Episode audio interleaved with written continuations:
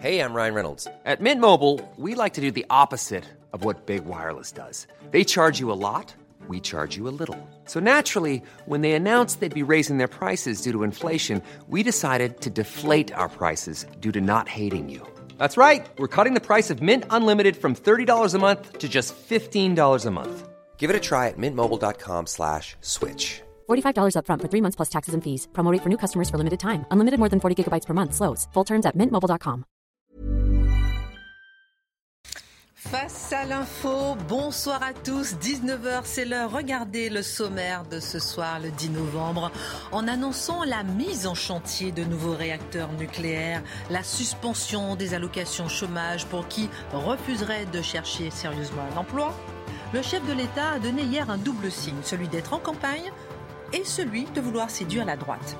Les convictions d'Emmanuel Macron ont-elles évolué avec l'exercice du pouvoir ou est-ce pas pur opportunisme politique L'édito de Mathieu Bocoté.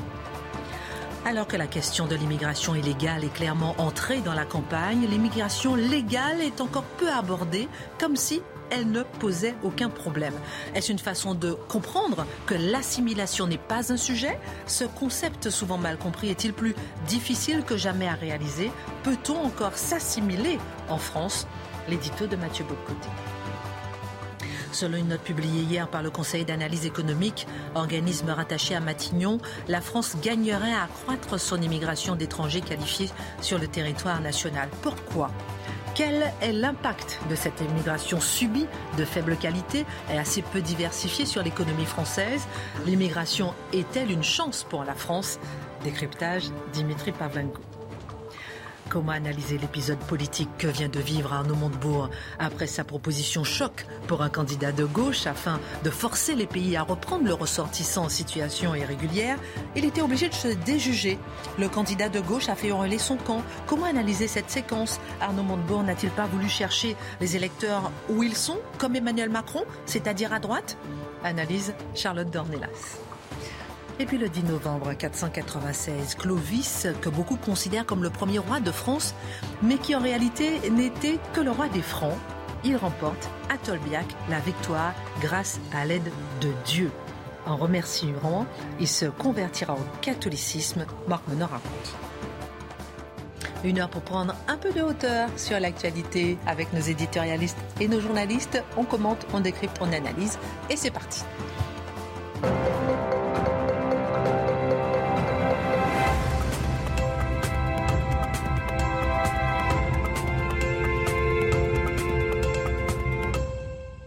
Bonsoir à tous. Dimitri est encore en train de travailler en plein générique. il faut, il faut pas faire de matinale à Europe 1. Je peaufine jusqu'à la dernière il seconde. Peaufine, il peaufine. Charlotte, Vous avez passé vos diplômes comme ça Oui, exactement. Charlotte est magnifique ce Ah bah, soir. Non je, non, je trouve resplendissante les boucles d'oreilles, tout. Oh là là, on attend les sujets ce soir. Ma- Marc Menant, vous avez été exceptionnel hier. Et vous, un bon point aussi hier. Un très, très, très bon point hier. Parce que quand même, hein, vous avez su voir avant même tout le monde euh, le positionnement d'Emmanuel Macron. Et ça, c'était quand même pas mal. Finalement, je suis un devin. Ah ben voilà, vous avez dit que vous n'étiez pas demain, finalement vous l'êtes un peu. Alors justement, on va continuer, puisque vous êtes pas mal en termes d'analyse, sur l'allocation, chômage, la sécurité, le nucléaire. Emmanuel Macron a voulu donner une tonalité aux cinq derniers mois de son mandat. Au-delà des annonces attendues sur le plan sanitaire, le président de la République a-t-il tenu hier son premier meeting de campagne tout en envoyant des cartes postales à droite? Oui, je crois que Emmanuel Macron aujourd'hui veut séduire la droite et pas n'importe laquelle, certainement pas celle du général de Gaulle. C'est-à-dire le signal envoyé aujourd'hui est un signal envoyé aux oubliés de François Fillon à certains égards, c'est-à-dire la droite réformiste libérale, la droite qui considère nécessaire de briser l'assistanat, le modèle, le modèle social qui pousserait les gens, qui les éloignerait du travail d'une manière ou de l'autre. Donc, son objectif, manifestement, c'est d'asphyxier ou de, de, vider complètement la droite classique de ces thèmes libéraux. Donc, le thème du travail se réconcilie aussi avec le nucléaire. Donc, le passage d'une écologie punitive, une écologie de transition sous le signe de la technologie. Donc, son objectif est assez clair, en fait, et ce n'est même pas subtil. C'est une volonté de s'emparer de tout ce créneau du réformisme libéral, abandonné en partie par LR aujourd'hui, et dire finalement, cette part de la droite m'appartient. On voit d'ailleurs une réaction tout à fait paniquée chez euh, les républicains qui répètent depuis quelques... Il l'avait vu venir à certains égards, mais il le répète encore plus depuis hier. Emmanuel Macron n'est pas un homme de droite. Ce n'est pas un homme de droite. Ils insistent pour dire que ce n'est pas un homme de droite, sans prendre la peine de préciser eux-mêmes ce qu'est la droite, ce qui est un petit détail dans tout cela. Mais et on voit le thème qu'il abandonne, en fait, parce qu'il reconstitue le clivage politique à son avantage dans son esprit, son objectif, c'est de laisser à la droite conservatrice ou dite populiste euh, la question de l'identité. Et là, pour lui, le grand clivage sera là. D'ailleurs, auparavant, c'était les populistes et les lépreux. Désormais, ce sont les nationalistes. Donc, il faut voir de quelle manière il nomme le camp des infréquentables. Mais, et, en plus, par ailleurs, il va chercher à draguer cette, euh, cette partie de l'électorat, ou à tout le lui envoyer des signaux avec Gérald Darmanin, qui, euh, qui s'occupe un peu de ce thème-là dans la majorité. Mais ce qui est certain, c'est qu'hier, Emmanuel Macron a cherché véritablement à envoyer tous les signaux pour, euh, convaincre les, déçus de François Fillon, à tout moins ceux qui étaient de sensibilité libérale ou orléaniste, comme on disait autrefois, à basculer vers euh, sa, majorité, sa coalition. Est-ce qu'Emmanuel Macron, euh, c'est le parti de l'ordre? On a beaucoup dit ça depuis les Gilets jaunes. On pourrait dire que c'est la conjugaison de deux ordres. C'est l'ordre bourgeois et l'ordre bobo. C'est-à-dire, c'est le. Donc, défense, on la voit très bien sur son discours, euh, les, intérêts de classe de la bourgeoisie. Hein, ce qui a quand même un réflexe naturel de défendre ses intérêts. Ben, tout le monde le fait, les bourgeois le font aussi. Donc, discours sur la question de la valeur travail, justement, la rupture avec l'assistanat. Donc, ce thème-là, ça vise directement cette bourgeoisie plus libérale qui considère que la France s'est engoncée au fil des décennies dans, dans un état socialisant, les signaux sont envoyés pour la gagner. Mais aussi, c'est la volonté sur des questions dites sociétales, de, parce qu'on n'en a pas parlé hier, mais il y a quand même tout un mandat derrière lui, de parler aussi à l'ordre bobo, hein, la, bourgeoisie bobo, qui, elle, est plutôt libérale économiquement, mais n'est pas, euh, ses affects ne sont pas commandés d'abord par le libéralisme économique, ses affects sont d'abord commandés par les questions sociétales. Et Emmanuel Macron, depuis euh, son élection, a envoyé les signaux nécessaires pour plaire, donc c'est l'aile Marlène Schiappa de la majorité, disons ça ici.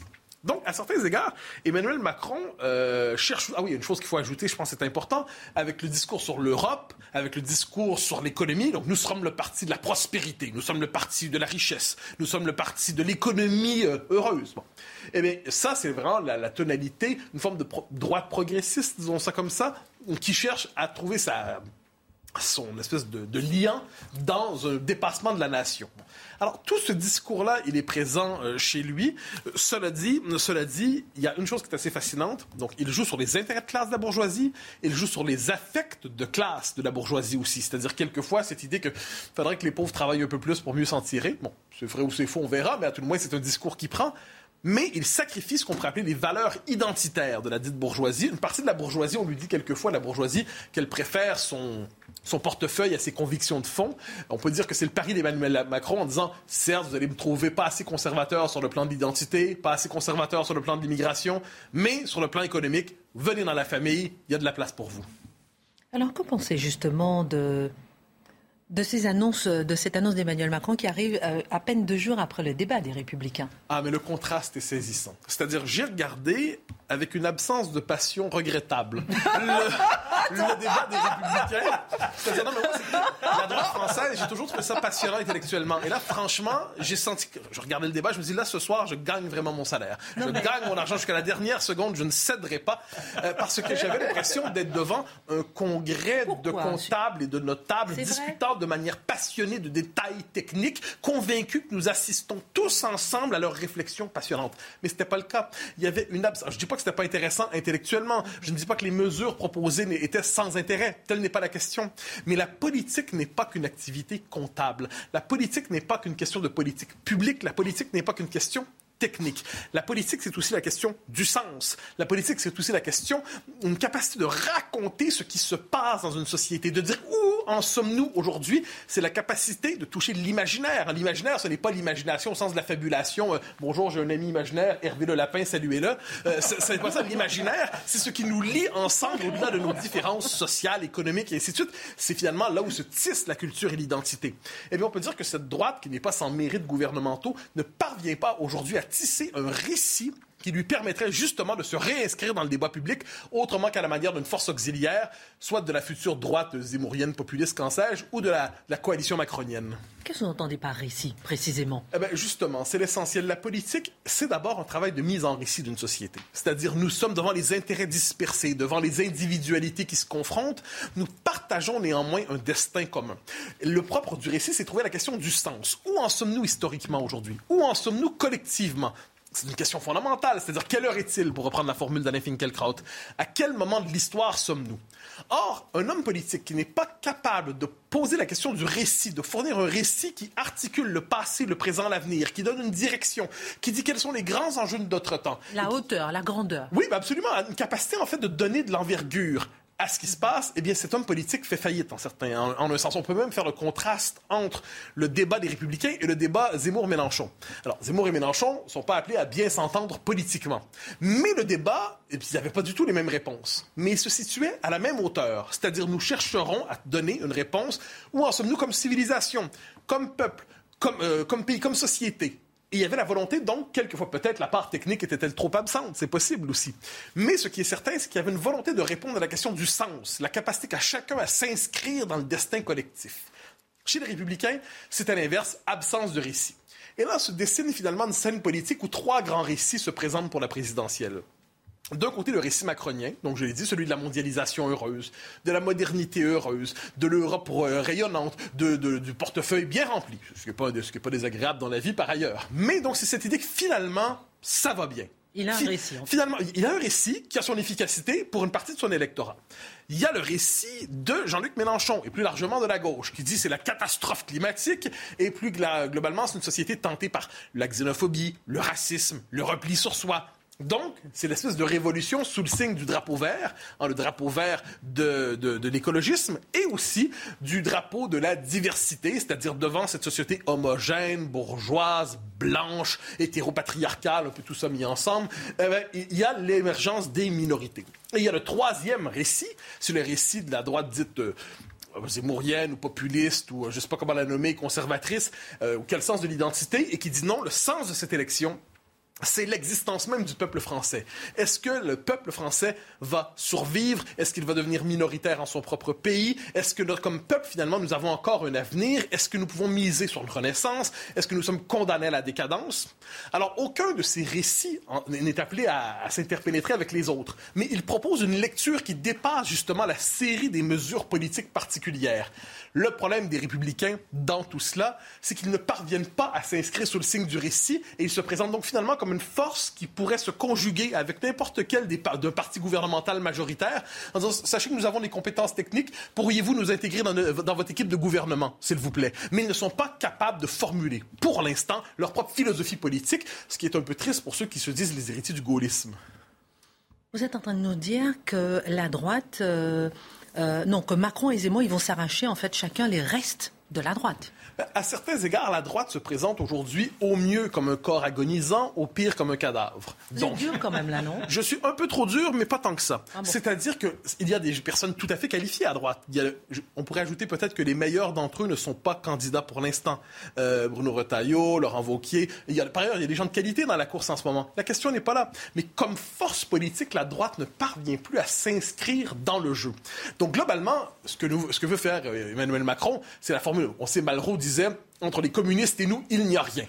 Eh bien, on devine qu'Emmanuel Macron veut dire entre Zemmour et nous, il n'y a rien. Choisissez, tranchez. Chez les républicains, ceux qui sont prêts à faire le saut vers la transgression, mais qui est aussi le pari de l'infréquentabilité, le pari de la dissidence, le pari aussi de la réprobation sociale, du bannissement civique, eh bien, allez avec Zemmour et puis ou avec Le Pen à terme, ainsi de suite. On ne sait pas exactement à quoi va ressembler ce camp-là en dernière instance. Mais allez dans cette direction-là. Et quant aux autres qui veulent participer à une coalition gouvernementale, venez chez nous, mais divisez-vous. Et autrement dit, il s'agit de réduire à sa part minimale ce qui reste des républicains. Et de l'autre côté, on devine que Zemmour dira soyez sérieux. Si vous prenez au sérieux l'identité, si vous prenez au sérieux l'immigration, ne vous contentez plus de discours, ne vous contentez plus de diagnostic, rejoignez la coalition que je cherche à construire d'une manière ou de l'autre. Et ces, ces questions-là divisent les républicains, véritablement.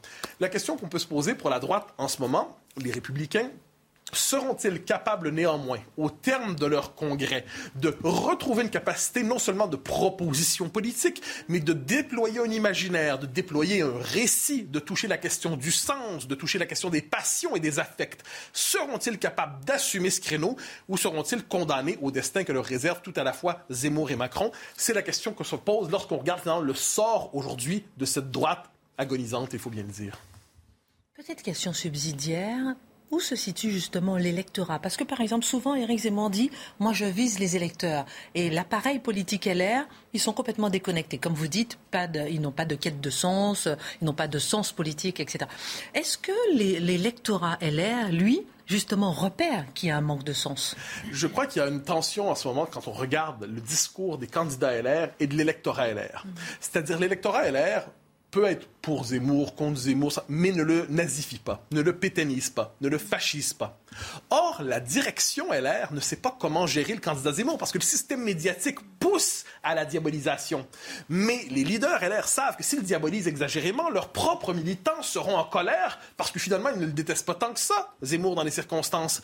Donc, l'électorat LR, c'est un électorat divisé. On peut croire que l'électorat bonapartiste, appelons ça comme ça, ceux qui ont encore la tripe gaulienne, la tripe RPR, euh, seront tentés par le zémourisme on peut croire, ou, ce ou je ne sais quelle coalition émergera là, on peut croire que ceux qui avaient le réflexe UDF, le réflexe en fait de la bonne bourgeoisie qui n'est pas contre son pays, mais chez qui la passion nationale n'est pas première, sera probablement porté vers Macron. Mais cela dit, s'il trouve un candidat, s'il trouve un ton, un discours, peut-être parviendront-ils à renaître politiquement. Tout est possible en politique, mais donc pour l'instant, on n'a pas l'impression que la force dynamique est là.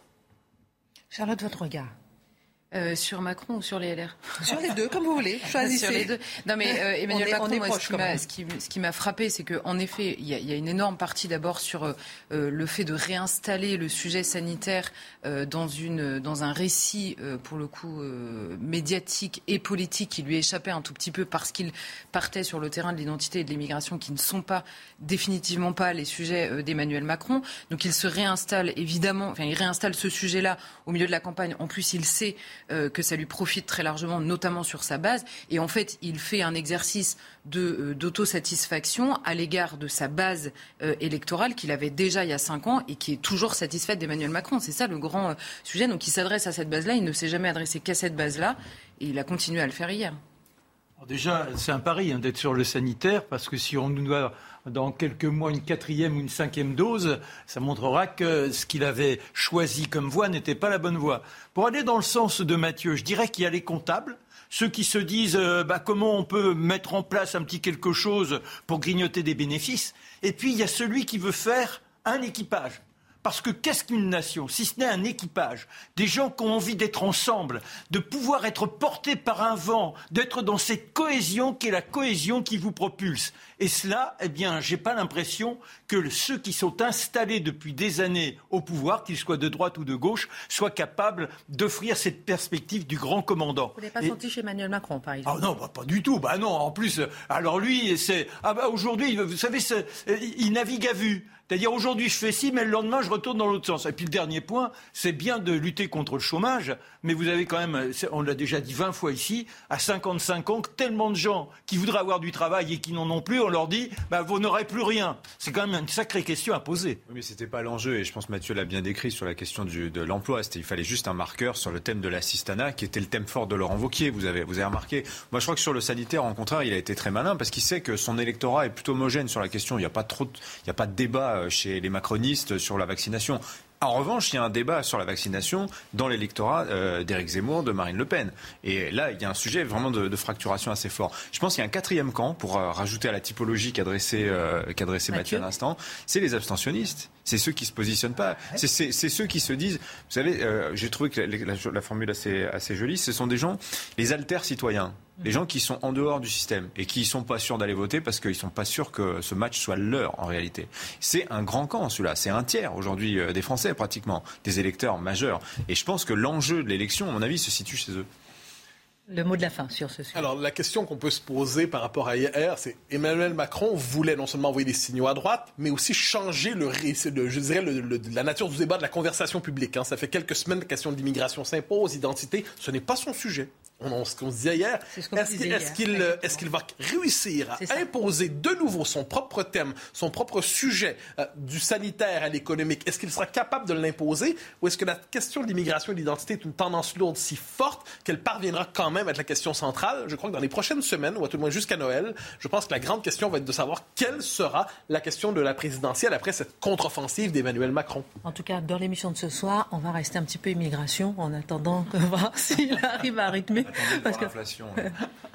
Quand est-ce qu'on aura les chiffres? Bah Là, on a les chiffres de l'inflation américaine. C'est énorme, c'est plus 6% sur un an. Et nous, ce sera début d'année prochaine. Et ça, à mon avis, c'est un gros pardonnez-moi l'anglicisme, game changer pour euh, début de l'année prochaine. Très intéressant. Un changeur de jeu. Ah, très bien.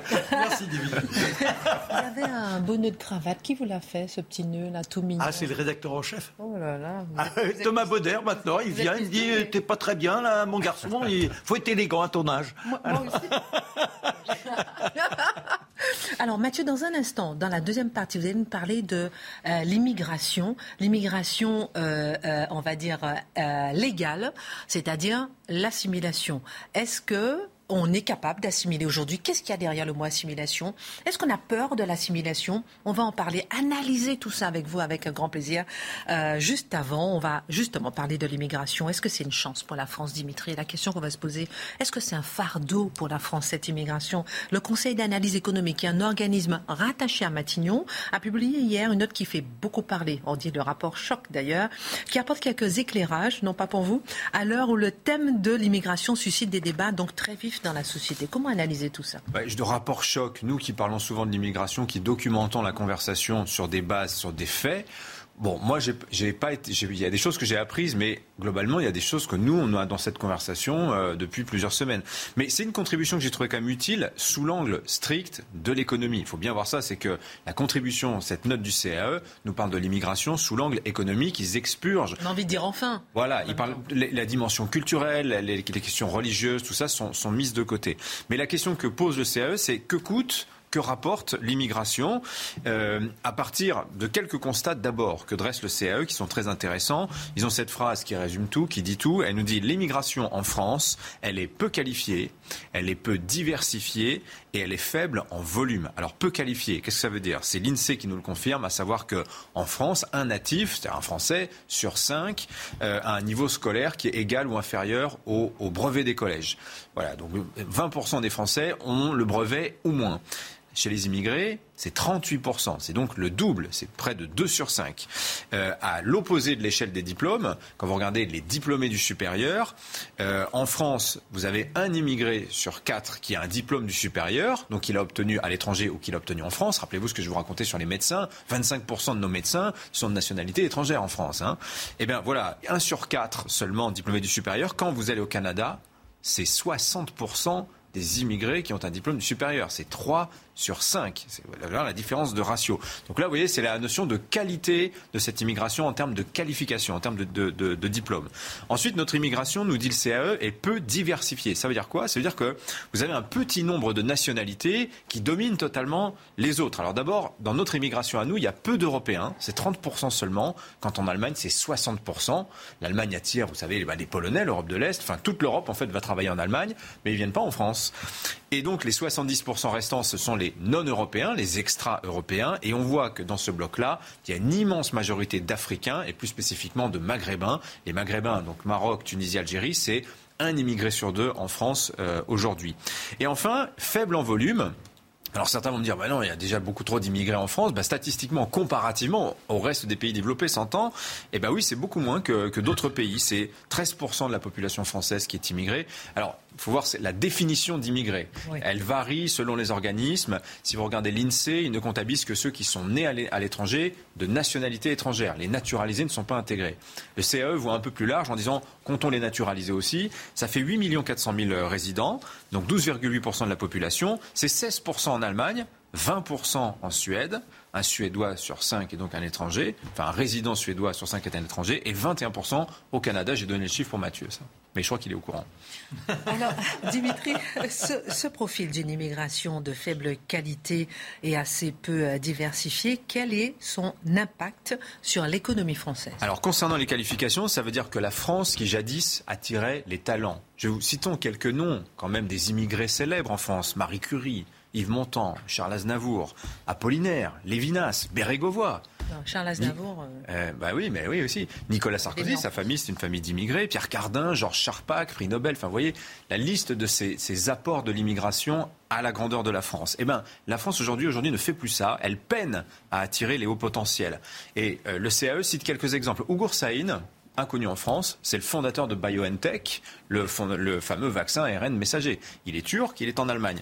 Euh, le PDG de Google, Sundar Pichai, il est indien. Elon Musk, il est sud-africain, il n'a pas choisi la France, hein, il a choisi d'aller aux États-Unis. Voilà, c'est ça les hauts potentiels, que la France n'arrive plus à attirer.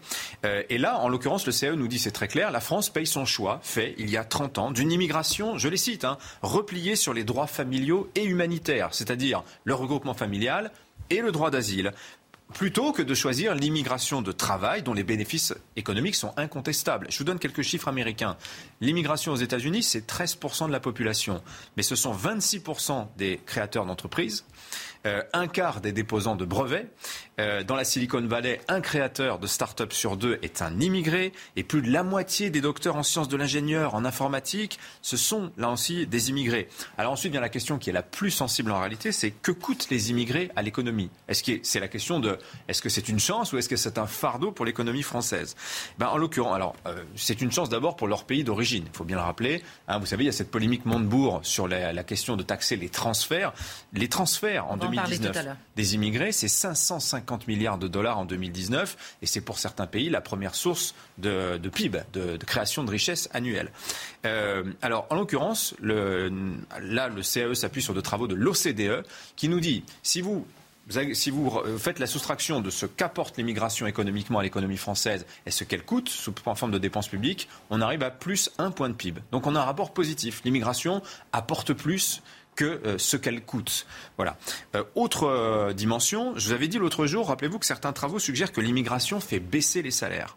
Hein, notamment sur les postes les moins qualifiés. Alors en l'occurrence, le CAE a aggloméré plusieurs travaux et nous dit c'est vrai, il y a sans doute un effet, mais c'est plutôt à la marge et plutôt, je vous l'avais dit, concentré sur les bas salaires. C'est très visible aux États-Unis, ça l'est beaucoup moins dans le cas français, mais sans doute que ça a un petit impact en termes concurrentiels. Enfin, qualitativement, les emplois qu'occupent les immigrés en France, du fait de leur faible qualification, bah, ce sont donc des emplois peu qualifiés. Alors ça, là, pour le coup, c'est un intérêt pour la, pour la France, pour l'économie française. Ça lui apporte sa flexibilité, tout simplement. Quand l'économie tourne à fond, les immigrés sont les premiers qu'on emploie sur les postes faiblement qualifiés, mais ce sont aussi les premiers qu'on va licencier quand il s'agit de dégraisser. Donc c'est une immigration qui travaille beaucoup, notamment en contrat à durée déterminée, d'où le poids aussi sur le chômage. La population immigrée, c'est à peu près à 12,8% au chômage, qui est plus que la moyenne de la population. Le chômage actuel, c'est 7,6%.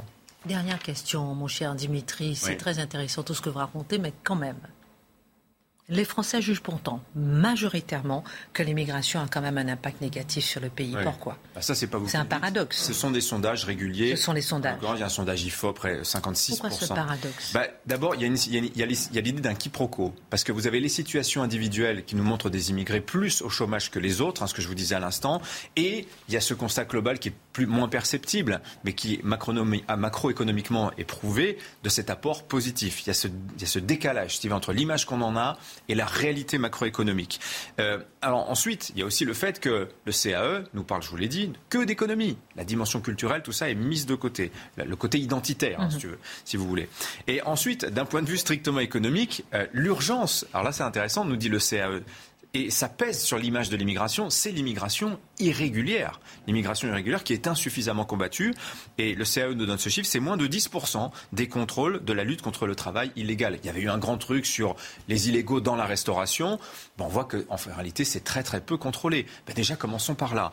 Enfin, euh, si on veut améliorer la contribution de l'immigration à la création de richesses, c'est par là que le CAE conclut, ce sont ses recommandations, c'est ben, faites de la sélection, faites comme le Canada, faites comme l'Australie, faites des permis à points qui vous permettent de bâtir sur des critères ce que vous voulez comme immigré. Selon les diplômes, selon les origines aussi, la question de la diversité des origines. Euh, voilà un petit peu ce que l'on pouvait dire sur ce fameux rapport du CAE. Je veux absolument qu'on puisse faire un petit tour de table sur le sujet. On va faire une petite pause, mais on va quand même en parler. On va prendre un petit peu de temps pour en parler. On fait une petite pause rapide et on se retrouve tout de suite.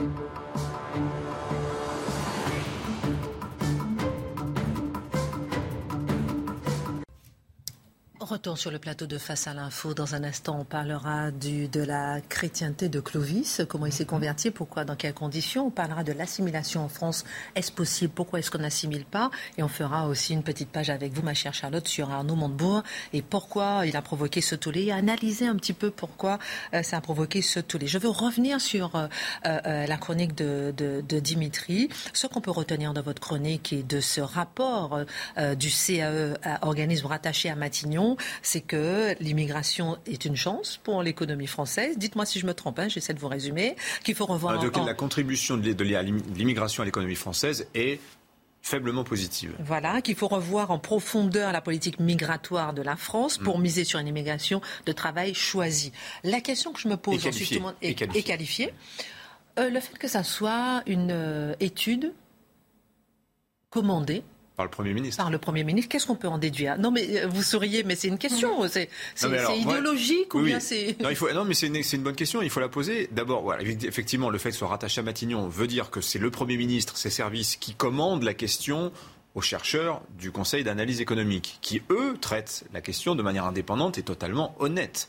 Je pense qu'il ne faut pas du tout euh, questionner la probité des gens qui font ce travail-là et qui d'ailleurs ont des conclusions quand même assez dures. Je veux dire, ce qu'ils disent sur, euh, sur l'immigration repliée sur elle-même de la France, euh, sur le droit humanitaire et le droit familial, ça en dit long quand même. C'est, Avec l'OCDE qui est quand même immigrationniste. Oui, oui. Mais, mais, ça veut dire quoi? Ça veut dire qu'effectivement, le, le gouvernement identifie qu'il y a un sujet immigration et qu'il faut des éléments de réponse parce que dans ce thème qui brandit dans la campagne, eh ben, il faut, faut des cartouches pour pouvoir répondre. Marc. Oui, mais le grand drame, c'est que le point de vue culturel qui est essentiel aujourd'hui, parce que c'est ce qui fait que la France est dans cette fragmentation.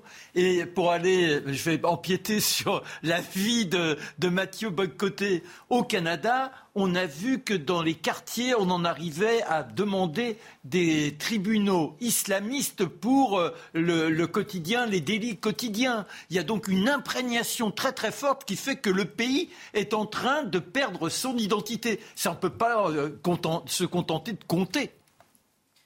Effectivement, moi, quand je vois ce genre d'études, je me dis, euh, étant donné les sondages qui se poursuivent et la majorité de Français euh, qui ne veut plus euh, poursuivre l'immigration et même est très inquiet de l'immigration qui est déjà présente en France, je me dis, il, y a un côté, on va vous balancer une étude pour vous montrer à quel point vous êtes complètement idiot. En fait, vous avez toujours pas compris que c'était absolument merveilleux, absolument génial, preuve à la pluie. Sauf que là où est effectivement l'énorme malentendu, c'est que je ne crois pas que le, le comment dire le, le, la défiance des Français à l'égard de l'immigration soit économique. Pourquoi? Parce que nous ne sommes pas, premièrement et surtout pas, dans l'aventure d'un pays et la poursuite de l'aventure d'un pays, des performances économiques. C'est pas d'abord ça. L'inquiétude, c'est est-ce qu'on est encore capable d'être un peuple?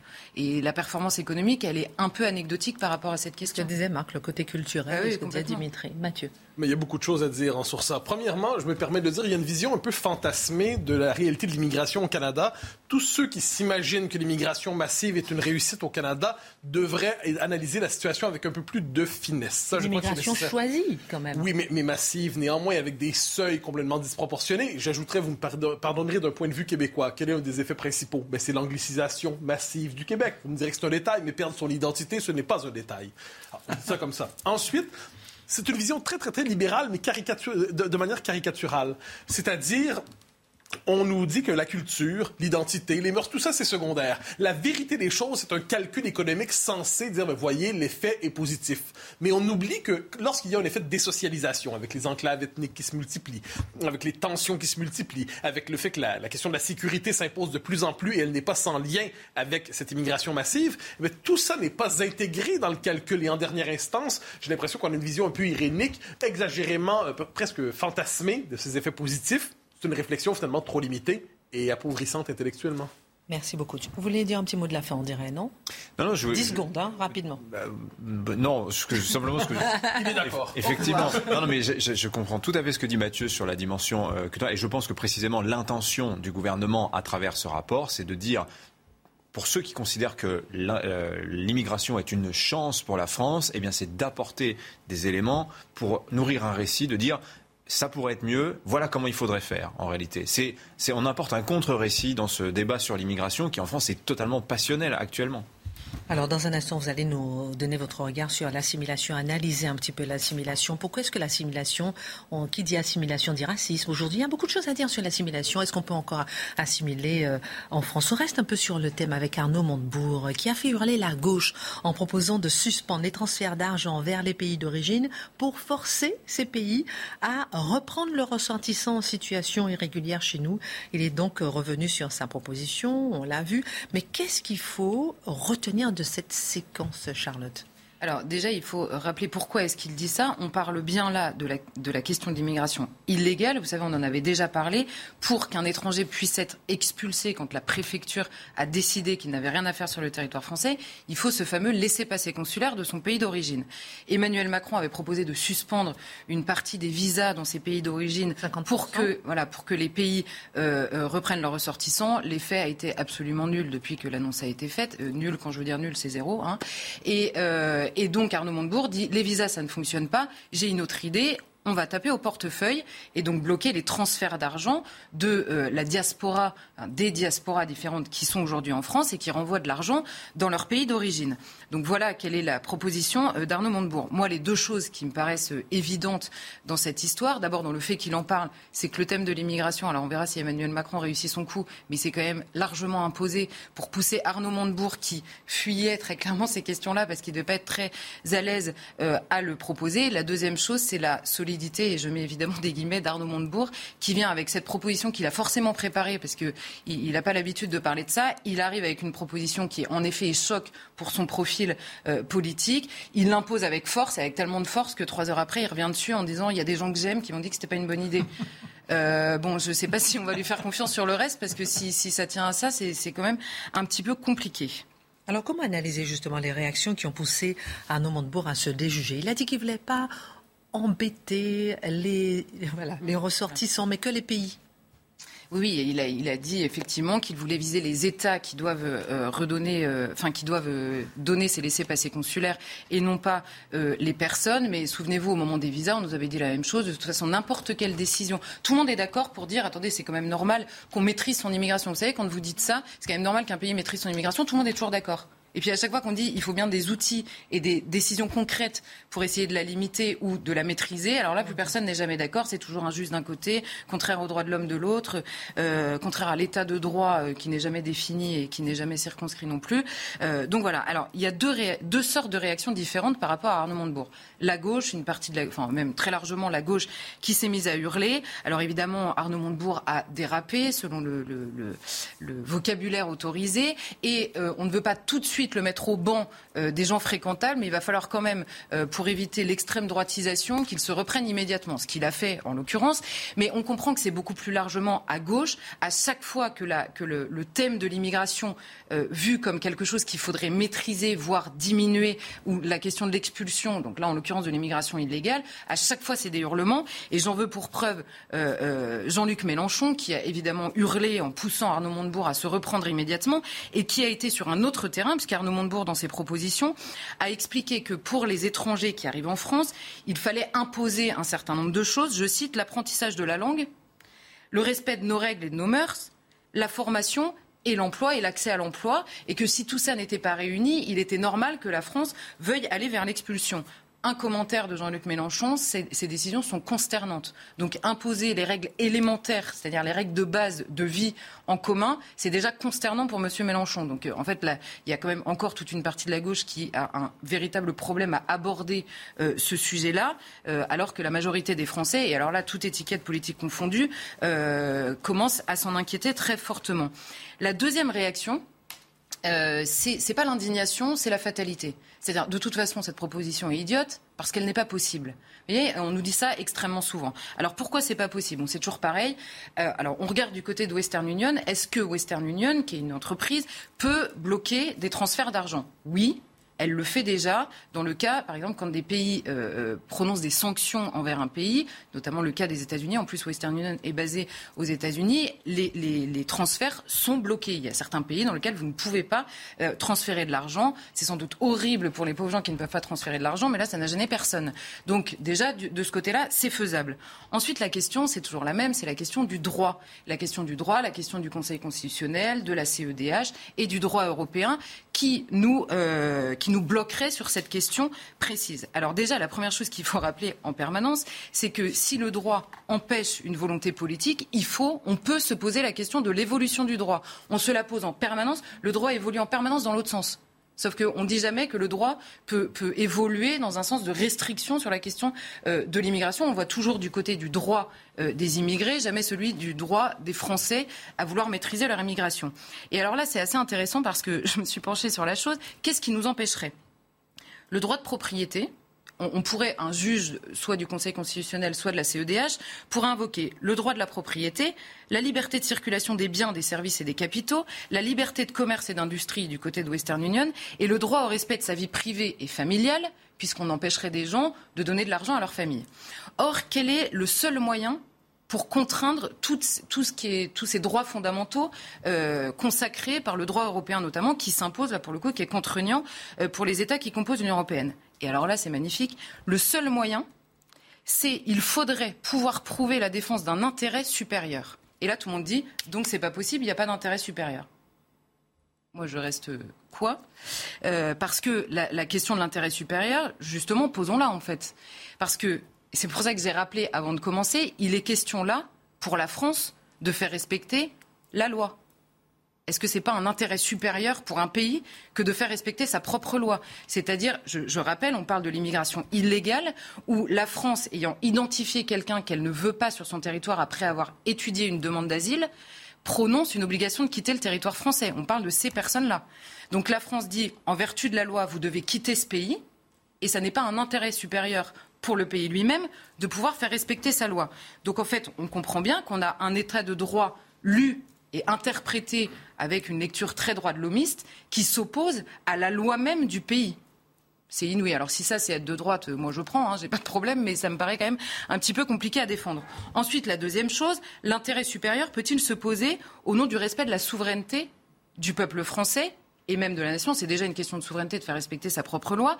Mais là, encore une fois, on a une majorité de Français qui ne supportent plus euh, euh, la, poursuite de, la politique d'immigration telle qu'elle est aujourd'hui. Et on parle bien souvent de l'immigration légale. Là, encore une fois, on est sur le terrain strict de l'immigration illégale. Est-ce que la souveraineté populaire sur ce terrain-là n'est pas, encore une fois, un intérêt supérieur que pourrait prendre en compte le juge au moment d'interpréter le droit? Et la troisième chose, quand on parle d'intérêt supérieur, je crois que c'est vraiment le droit des peuples euh, pour reprendre une formule, le droit des peuples à la continuité historique qui se pose là. Et moi, il y a quelque chose qui m'étonne tout le temps, c'est que l'immigration, notamment massive, est sans cesse défendue au nom de l'universalité de toutes les valeurs, euh, de toutes les valeurs notamment françaises, de l'universalisme. Et je pose une seule question qu'est-ce qu'il y a de plus universel dans l'humanité que le besoin d'appartenance, en fait, le besoin d'enracinement, le besoin d'appartenance? Et il est évident, et d'ailleurs la gauche le sait très bien, puisqu'elle se pavane en permanence devant des documentaires sur des peuples les plus éloignés possibles euh, qui risquent de disparaître et ne considère même pas cette inquiétude-là pour leur propre peuple. Et, donc, à mon avis, ces trois sujets méritent de se pencher sur la question de l'intérêt supérieur euh, dans, ce sujet comme dans d'autres, d'ailleurs. Mathieu, bon côté. Ce qui est fascinant, c'est la réaction d'Arnaud Montebourg, qui s'est voulu pendant quelques instants courageux, qui s'est voulu pendant quelques instants transgressif. C'est un homme de qualité, Arnaud Montebourg. Mais manifestement, il y a un écart entre le style et la résolution. Euh, et qu'est-ce qu'il a subi, Arnaud Montebourg? C'est qu'on lui a fait, on lui a fait subir la médecine qu'il fait subir à d'autres. On l'a extrême droitisé, on l'a zémourisé, on l'a lepénisé. Or, quelle est la chose la plus importante pour un homme de gauche, nous le disons souvent ici, c'est de demeurer un homme de gauche. Alors, si on comprend qu'on est plus de gauche en disant quelque chose, on s'amende rapidement en disant j'avais pas compris la portée de mes propos. En fait, j'ai fait de la peine à quelqu'un. Je m'excuse, je ne le pensais pas vraiment. Pour vrai, en fait, je pense le contraire de ce que je pensais et je combattrai ceux qui pourraient vouloir dire la même chose que ce que je disais la veille. C'est du Montebourg dans le texte. Je, je résume un peu méchamment, mais je pense que c'est terrible parce que ça nous dit beaucoup sur le fait qu'entre des convictions de fond, des propositions nécessaires et l'étiquetage qu'on leur inflige, finalement, on voit comment se joue la pensée politique. L'étiquette prime sur l'idée. On parle dans un instant de l'assimilation. Est-ce qu'elle est possible en France Et là, on parle de l'immigration, du coup, légale. Mm-hmm. Et on n'en parle pas en général. Est-ce que c'est tabou? On va essayer d'analyser ce que c'est que l'assimilation, qu'est-ce que ça veut dire? Et est-ce qu'elle est possible en France? Est-ce que Clovis était un immigré? C'est une question que je peux vous poser puisque le 10 novembre 487... Clovis aussi. Et eh oui, Clovis, et oui, le 10 novembre 496, euh, Clovis que beaucoup considèrent comme le premier roi de France, qui était en réalité le premier roi des Francs, il remporte à Tolbiac une merveilleuse victoire grâce à Dieu et là, il se convertit au catholicisme. Alors je vais d'abord répondre à votre question.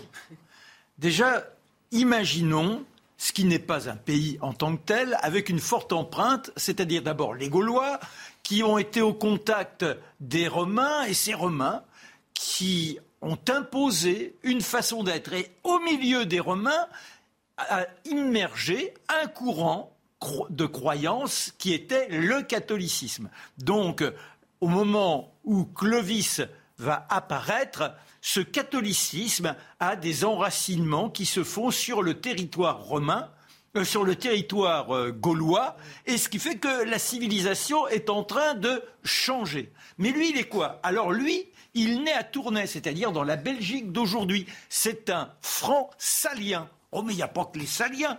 Il y a également les Rénans, par exemple, ceux qui habitent du côté du Rhin. Et tout ça, on se bat en permanence. Il est le fils de Childéric. Oh, Childéric, je ne vais pas vous raconter sa vie, ça vous offusquerait tellement, ma pauvre Christine. On en a déjà parlé non, dans la belle ouais. Donc voilà, non, non. Bref, il est le fils aimé de son papa et de sa maman, et tout de suite, on le baptise en tant païen, c'est-à-dire que euh, on est avec un paganiste, la multitude de dieux. Il est placé dans le gynécée avec les, avec les femmes, élevé à 7 ans. Là, en revanche, tu deviens un gaillard, comme son père est le roi. Alors là encore, la notion de roi, c'est plutôt chef de guerre. On n'est pas le, responsable d'un territoire. On essaie constamment d'aller gagner chez les voisins quelques éléments de richesse que l'on partage équitablement entre celui qui est le roi et s'il veut rester en position, les victoires doivent se succéder. Que se passe-t-il lorsqu'il a 12 ans? Eh bien malheureusement, son père décède. Ah oui, mais ça le propulse en héritier potentiel. On le dresse sur le grand bouclier, vous voyez le petit bonhomme qui est là, on l'applaudit, mais il devra justifier sa position de chef à 12 ans. Et ça se justifie comment? Eh bien, il faut être intraitable. Déjà, imposer une discipline, parce que celui qui est avec vous aujourd'hui, le lendemain, il peut trouver plus intéressant d'aller servir le franc rénan il mène son parcours de façon très intelligente. Un premier mariage qui n'est pas véritablement parce qu'on est un peu polygame chez ces gens-là, vous voyez, donc euh, on peut euh, s'afficher avec une dame, avoir un garçon comme lui, et puis ensuite, eh bien, obtenir l'autorisation de convoler une deuxième fois. là, c'est Clotilde. Oh, Clotilde, je vous raconte pas comment il s'approche. Il a entendu parler de sa beauté, elle est tellement extraordinaire. Il délègue un de ses soldats à la sortie de l'église, parce qu'elle est un endroit où on est très croyant. Et on a ce, personnage qui est là déguisé et qui dit Mademoiselle, voici l'anneau d'or, mon roi veut vous épouser. Elle n'est pas très bien avec son oncle alors que ses parents ont été euh, assassinés. Alors elle s'enfuit au galop avec le soldat en question et c'est comme ça qu'il convole. Et là, la première chose qu'elle lui dit, elle lui dit Mais il faut devenir chrétien, il faut devenir chrétien, chrétien, chrétien. Alors, il y a un autre courant chrétien qui existe à l'époque, c'est l'arianisme. C'est un peu compliqué l'arianisme. La différence entre les catholiques et les ariens, c'est que l'arianisme, Dieu a créé un fils. Mais le Fils n'est pas en même temps Dieu, tandis que pour les chrétiens, c'est consubstantiel. Il est à la fois le Fils, tout est né en Dieu. Vous voyez, c'est un peu compliqué, mais on, se bat pour ça. La première victoire aussi, c'est pour Clovis, là où il s'impose véritablement en grand patron, c'est face à Siagrius. Siagrius, c'est un Romain avec euh, ce monde en déclin. Il est à Soissons. Ça sera la fameuse histoire du vase de Soissons. Il l'écrase. Mais pour bien montrer qu'il n'est pas question de se laisser avoir par les uns et les autres. On a par exemple Chaharik. Il a un fils. Au dernier moment, alors qu'il les avait sollicités avant la bataille de Soissons, c'est l'un de, ces clans, vous voyez, de ces clans là. Et je suis Charlotte. Il l'avait sollicité pour venir le seconder face aux Romains. Ah, mais il l'a fait trop tard. Quand euh, la bataille est terminée, il le fait tondre. Ah, chez les, chez les, chez les, les Francs, si vous êtes euh, tondu, vous n'avez plus aucun pouvoir. La force était dans les cheveux. Mais ça peut, oui, mais ça peut repousser. Alors là, bah, il est fait décapiter, comme ça, vous voyez. Et vous voyez, je suis le chef. il y a également Ragagnère. Alors lui, même chose. Il s'est décidé un peu trop tard Clovis passe devant lui, il a sa hache à la main, un petit geste de fraternité, pof, il lui fracasse le crâne. C'est pour vous dire que derrière lui, on sait se montrer déterminé. Maintenant, il est appelé à soutenir une partie des francs rénans. Et c'est là que c'est à Tolbiac, à côté de Cologne, que l'on se retrouve. Il n'a toujours pas cédé à la pression de Clotilde. Crois en Dieu, crois en Dieu, crois en Dieu. La bataille s'enclenche. Il faut dire que la bataille, il n'y a pas de stratégie. Hein on se jette les uns contre les autres. Je vous ai parlé de la hache. C'est l'un des éléments qui permet de mieux éventrer son voisin. Allez les gars, on y va, on y va, parce que c'est comme ça, vous voyez, dans des, dans des cris, dans, dans, une barbarie infinie. Et autour de lui, eh bien, tous s'effondrent, le sang ruisselle. Il, il est catastrophé. Déjà parce que, bon, ce sont les siens, mais en plus parce qu'il sait bien qu'il va perdre le pouvoir. Et là, eh bien, il en appelle au Dieu Tout-Puissant, Dieu de Cotilde. Il est temps de te tourner vers moi, puisqu'apparemment tu aides tous ceux qui croient en toi. Je croirai en toi, je me convertirai. Et là, c'est incroyable. Dans les dix minutes qui suivent, vous avez l'adversaire, le chef, c'est un des Alamins, qui est fracassé. Et là, les uns et les autres s'en vont. Il est donc le roi à tout jamais. Il continuera à gagner, mais mettra trois ans avant de tenir parole et de se rendre à Reims pour enfin être baptisé. Merci beaucoup, euh, mon cher Marc. Beaucoup se disent que la France commence à Clovis. À partir de Clovis, à partir du baptême de Clovis. Dernière partie de cette émission. La question d'immigration, on l'a vu, elle s'impose dans la campagne présidentielle, ou plus exactement celle de l'immigration illégale, clandestine, Mathieu Boccoté, que tout seul endiguer ou du moins contrôler. On parle bien moins, toutefois, de l'immigration légale, comme si c'était tabou, comme si elle ne posait aucun problème. En fait, de quoi parle-t-on exactement? Alors, la classe politique se jette sur la question de l'immigration illégale parce que dans le mot immigration illégale, il y a le mot illégal. Et ça permet à bien des égards de jouer au régalien. C'est-à-dire, je lutte contre l'illégal, je lutte contre l'irrégulier, je lutte contre le clandestin. Donc, c'est la possibilité de prendre une pause régalienne à relativement peu de frais. Parce qu'en dernière instance, on est tous contre les choses illégales. Ça va plutôt de soi. Mais c'est une pause régalienne à peu de frais parce que si la question de l'immigration clandestine ou illégale est une question à part entière, et elle est fondamentale, la question de l'immigration légale, que ce soit par, et là les filières sont nombreuses, euh, le regroupement familial, que ce soit aussi par ce détournement du droit d'asile euh, qui devient une filière migratoire à part entière, cette question-là est un peu laissée de côté. Comme si finalement tout ce qu'il fallait remettre en question, c'était justement l'immigration clandestine, et pour le reste, ça fonctionne à peu près correctement. Mais il y a un autre élément beaucoup plus important qui est en lien surtout avec le deuxième et avec la question de l'immigration légale, c'est, on pourrait dire euh, les, naturalisés, c'est cette partie de la population qui a été naturalisée donc sur le plan formel, sur le plan juridique, sur le plan de la citoyenneté, participe pleinement au pacte, euh, pacte civique français. Donc, qui a été naturalisée sans être assimilée. Et ça, c'est la question fondamentale, l'écart de plus en plus grand entre une définition du, peuple français qui est juridique, administrative, presque technique, et de l'autre côté, le fait qu'une partie significative des populations issues de migration ne sont pas acculturées, assimilés, n'ont pas pris le pli de l'identité culturelle française. Et c'est justement cette question qui se pose. Comment réussir à assimiler ceux qui sont déjà naturalisés? C'est la part manquante de cette réflexion. Alors Mathieu, comment expliquer justement l'échec de l'assimilation? Ah ben ça, ça, a pris du temps, hein, reconnaître l'échec de l'assimilation. Allons-y avec quelques éléments. On va décrypter, on va... Bon.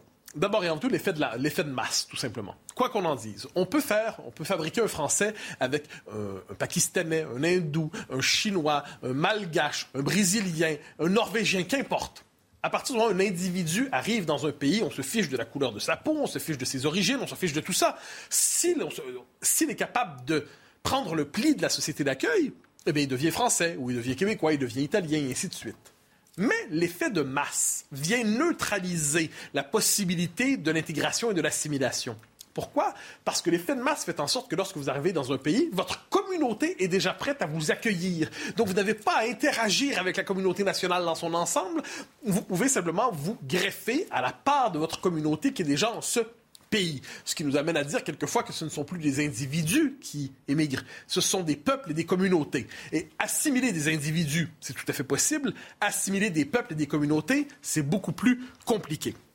Deuxième élément, tout aussi important, c'est l'écart culturel. Alors, quoi qu'on en dise, en sociologie de l'immigration, en fait, une forme de sociologie militante nous disait la question de l'écart culturel, on n'a pas le droit de la mentionner, c'est du racisme différentialiste. Dire que certaines cultures sont moins compatibles les unes avec les autres, c'est du racisme différentialiste, nous disait-on. C'est une manière comme une autre d'interdire la réflexion sur la réalité des choses. Parce qu'il existe des cultures qui manifestement s'emboîtent moins facilement les unes les autres, et surtout lorsqu'elles sont dans des aires civilisationnelles très distinctes, et plus encore lorsque ces aires civilisationnelles sont historiquement conflictuelles. Ce qui est la question, bien évidemment, de l'islam aujourd'hui, qui s'implante, au-delà même de l'islamisme, on s'entend, la simple présence de deux civilisations qui cohabitent sur un même territoire engendre presque par définition une situation au moins partiellement conflictuelle. Il y a la question de l'état d'accueil, l'état d'esprit de la société d'accueil. Et ça, c'est fondamental. La diabolisation de l'assimilation en France depuis une trentaine d'années fait en sorte que vouloir assimiler, on en est venu à interpréter ça comme une manifestation de xénophobie ou de racisme. Et je me permettrai d'en prendre pour exemple une chose qui s'est passée à la télévision aujourd'hui ou hier, je, hier, je crois. Franz Olivier Gisbert, hein, qui, est, un homme, un authentique cosmopolite, un homme de grande qualité, un journaliste, un écrivain de grande qualité, dit J'aime Marseille. Marseille est une ville que j'aime, mais je me désole qu'on y parle de moins en moins français. Réaction de Laura Adler sur le plateau Vous trouvez en fait qu'il n'y a pas assez de blancs il dit non, non, je me désole de ne pas entendre assez parler français. La réponse, non, mais elle trouve c'est inacceptable. Comment peut-on dire ça?